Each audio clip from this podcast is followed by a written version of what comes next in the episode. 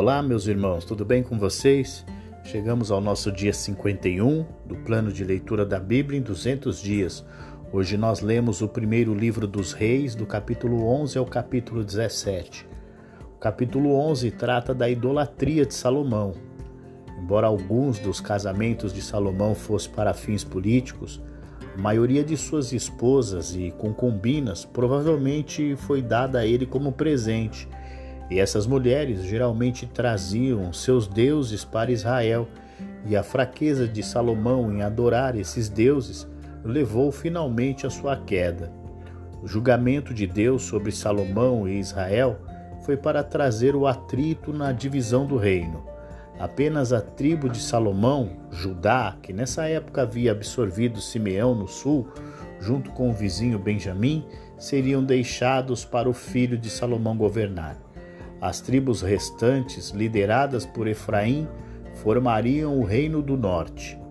A essa altura, o rei do Egito, que era amigo de Salomão, havia morrido, e o novo faraó, temeroso do poder de Salomão, encorajou qualquer rebelião dentro ou fora de Israel que o enfraquecesse.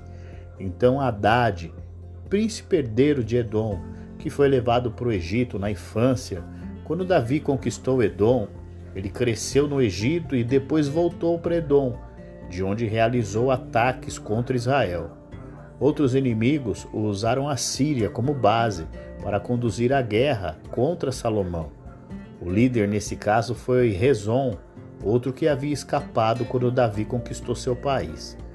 Enquanto isso, o profeta Aías revelou que Jeroboão seria o próximo rei. Jeroboão foi um dos administradores mais capazes de Salomão, um jovem ambicioso e trabalhador que Salomão encarregou da força de trabalho de Efraim Manassés. Aías também alertou Jeroboão que ele tinha que ser obediente a Deus. Mas a preocupação imediata de Jeroboão era ganhar poder, e sem dúvida ele usou sua posição para influenciar os homens do norte contra Salomão e assim ganhar seguidores para si mesmo. Quando Salomão tentou matar Jeroboão, ele fugiu para o Egito, pois sabia que poderia ter certeza do apoio de Faraó. Ele ficou lá até a morte de Salomão, aguardando a sua oportunidade de retornar e tomar o trono de Israel. O capítulo 12 trata da divisão do reino causada por Roboão e a idolatria de Jeroboão. Desde o tempo dos juízes, havia sempre uma tensão entre Judá e as tribos do norte, principalmente Efraim. Aparentemente, Roboão sabia da possibilidade de que as tribos do norte se separassem dele, e portanto ele organizou uma cerimônia especial de coroação em Siquém, uma das principais cidades do norte. Após a morte de Salomão, Jeroboão decide testar a habilidade de Roboão como líder. Ele sabia que o trabalho forçado de Salomão e as políticas de impostos pesados eram causas de insatisfação do povo. Jeroboão usou isso para incitar o povo contra Roboão. Roboão percebeu a gravidade da situação, mas ignorando o conselho dos anciãos, ele agiu no conselho dos jovens que haviam crescido com ele e endureceu ainda mais as políticas de seu pai. Com isso, ele estava condenado ao fracasso. As tribos do norte decidiram se separar de Roboão e formar o seu próprio reino. Roboão tentou impor a sua autoridade aos rebeldes, enviando seu chefe de trabalho, Adorão, para lidar com eles. Adorão era provavelmente a pessoa mais impopular em Israel e as tribos do norte o assassinaram prontamente. Eles então convidaram Jeroboão para ser o seu rei. Roboão fugiu para o seu palácio em Jerusalém, de onde planejava estabelecer seu governo no norte pela força militar.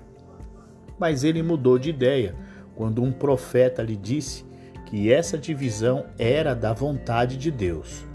Com a divisão do reino veio o colapso do império que Davi e Salomão haviam construído. Uma a uma, as nações que eram sujeitas recuperaram a sua independência. Deste ponto em diante, o reino do norte, de dez tribos, era conhecido como Israel, e o reino do sul como Judá. Judá era o menor dos dois reinos em população e área, e tinha o país mais pobre na agricultura, mas politicamente ele era estável, ou seja, tinha uma dinastia estabelecida, a dinastia de Davi, e seu povo, sendo em sua maioria de uma tribo, era razoavelmente bem unificado. Mas em contraste, nunca houve uma unidade forte no Reino do Norte. As razões para isso foram o maior número de tribos no norte, a população comparativamente grande de cananeus ainda vivendo nas áreas e nas divisões naturais criadas por montanhas e rios. Judá estava mais isolado, mas Israel estava mais aberto à interferência estrangeira. Siquém, aonde Roboão esperava unir todo Israel, agora se tornou a capital do reino do norte, sob o comando de Jeroboão mas Jeroboão estabeleceu uma segunda capital em Penuel, a leste do Jordão, provavelmente com o objetivo de manter a lealdade das duas tribos e meias orientais. Mais tarde, ele mudou sua capital para uma curta distância ao norte, para Tirza, que permaneceu a capital durante os reinados de vários reis. Jeroboão viu que seu povo poderia ser tentado a transferir sua lealdade a Roboão se fossem a Jerusalém para a realização dos sacrifícios e das festividades. Ele, portanto, estabeleceu seus próprios santuários em Betel, perto da fronteira ao sul, e em Dan, perto da sua fronteira ao norte. Completo com sua própria ordem de sacerdotes, sacrifícios e festividades, essa nova religião incluía muitas ideias tiradas das religiões de Canaã e dos países vizinhos. Essa rebelião contra Deus levou Israel a uma crescente corrupção moral e religiosa nos dois séculos seguintes. Capítulo 13 fala a respeito de um profeta que faz predição contra o altar. Deus logo mostrou que essa nova forma de religião era totalmente inaceitável para ele. Então um profeta de Judá veio a Betel e, por palavras ousadas e ações dramáticas, condenou tanto o povo quanto o rei. O profeta falou assim contra o altar: Assim diz o Senhor: Vai nascer um descendente de Davi que se chamará Josias.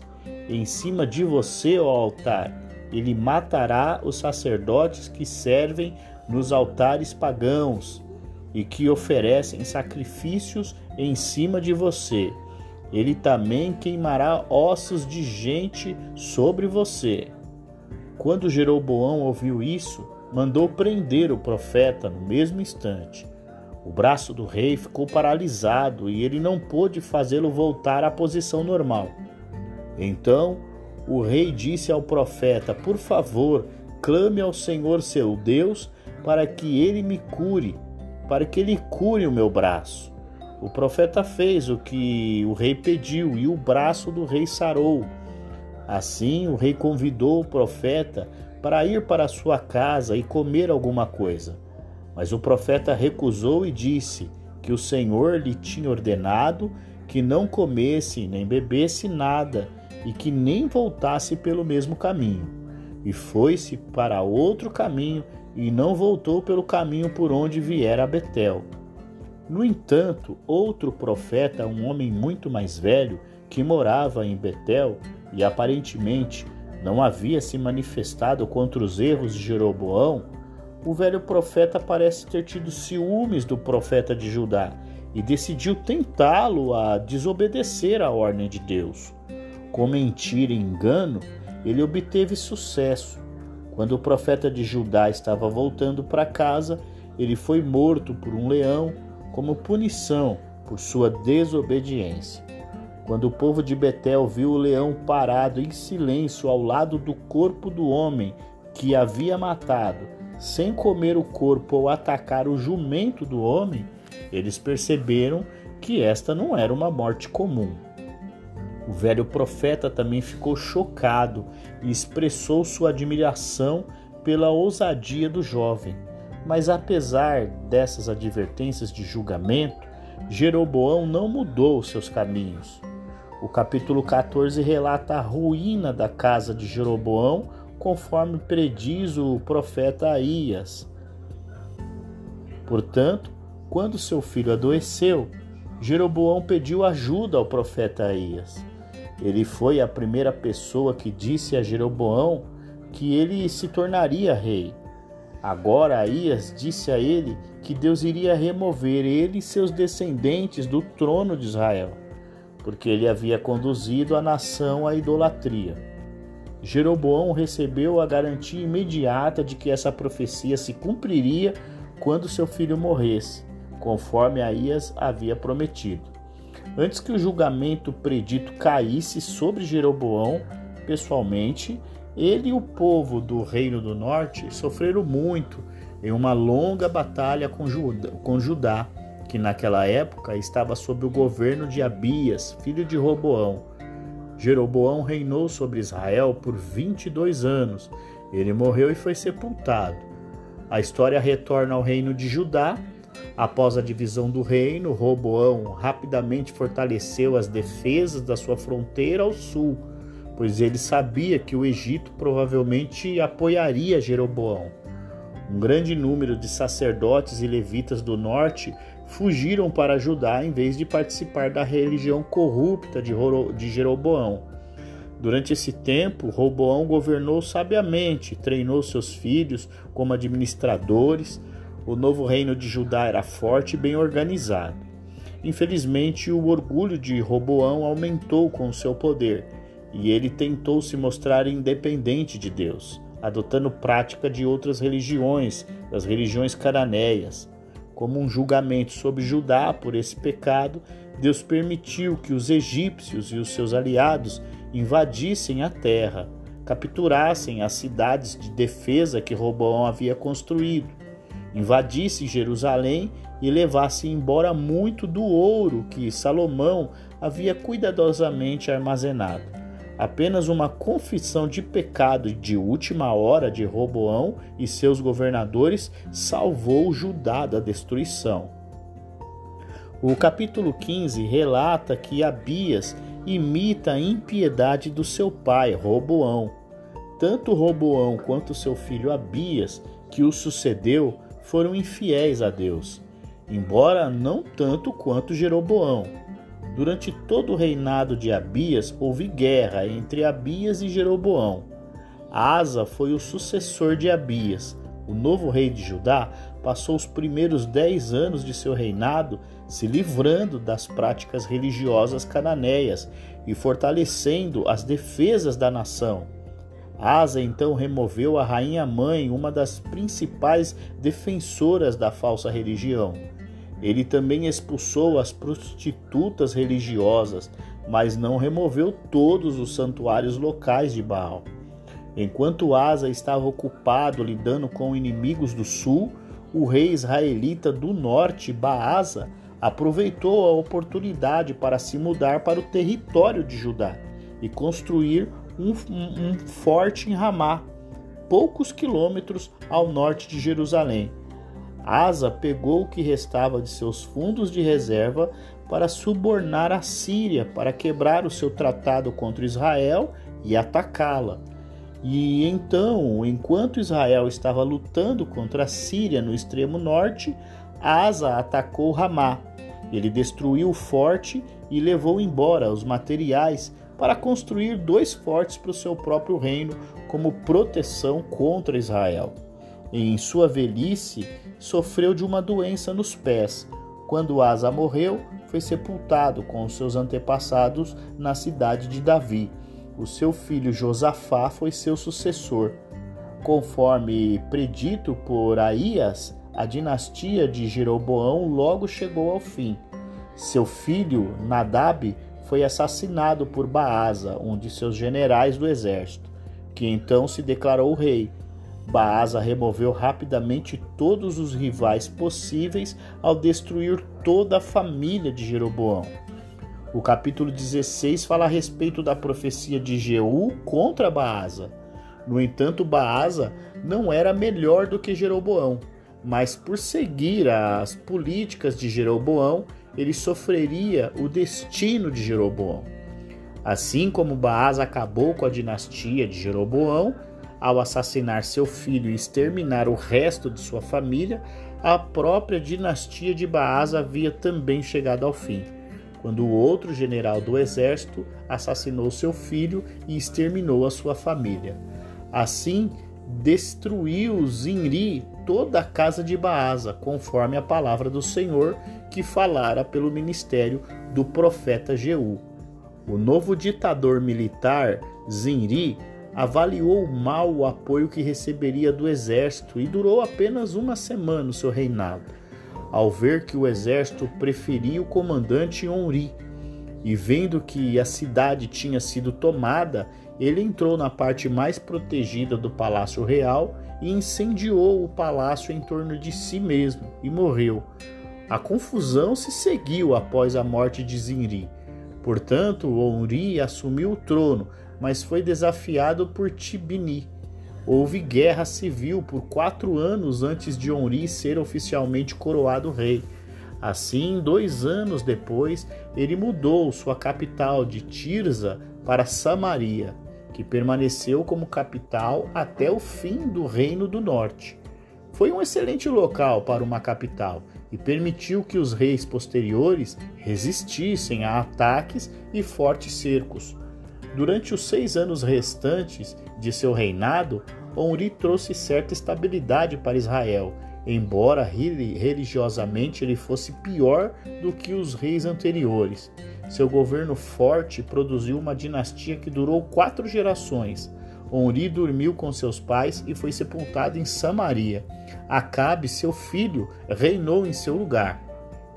Em uma nova aliança política, Acabe, o novo rei de Israel, casou-se com Jezabel, filha do rei sacerdote da Fenícia. Acabe não apenas aceitou a adoração a Baal da sua esposa, mas também lhe deu status oficial em Israel a construir um templo a Baal na capital. Portanto, a adoração a Baal, importado por Jezabel, era de um tipo muito mais perverso, muito mais perigoso para a religião de Israel do que o praticado pelos cananeus nos lugares altos. O praticado por Jezabel era o do grande deus Baal, cuja morada era a região de Tiro-Sidom, da Fenícia, de onde Jezabel veio. Jezabel então decidiu tornar esta a religião oficial de Israel. A reconstrução de Jericó também demonstrou mais o espírito de rebelião contra Deus que, car que caracterizou em Israel. O projeto estava em oposição direta ao comando claro de Deus. Chegamos ao nosso último capítulo, capítulo 17, que fala a respeito do profeta Elias, que prediz uma seca de três anos em toda a terra, e a viúva de Sarepta. A vida religiosa de Israel estava em tal perigo que Deus interveio com um número extraordinariamente grande de milagres e julgamentos. Primeiro, ele enviou o profeta Elias para anunciar ao rei Acabe uma seca de três anos em toda a terra. Isso mostrou a impotência de Baal, que era considerado o deus da natureza e da fertilidade. Ao mesmo tempo, mostrou que todo o poder pertencia ao Deus de Israel. Por causa da seca, provavelmente, Elias não era o bem visto por Israel, então Deus o orientou a se esconder perto de um riacho em seu território natal, Gileade, a leste do Jordão. Ninguém sabia onde ele estava e, e ele nem precisava sair para procurar comida, pois Deus providenciou milagrosamente, enviando corvos para levar pão e carne pela manhã, como também à noite. E ele bebia a água do ribeiro. Quando o suprimento de água de Elias acabou, Deus o enviou a Sarepta, na Fenícia, este era o território natal de Baal, mas a seca também tinha atingido por lá. Assim, Deus operou um milagre alimentando Elias, a viúva e sua família. A cura do filho da viúva confirmou sua fé em Deus e assegurou a Elias a presença e o poder de Deus nos dias perigosos e solitários que viriam. E assim, nós encerramos o nosso dia 51 do plano de leitura da Bíblia em 200 dias. Eu aguardo você para o nosso próximo episódio e até lá!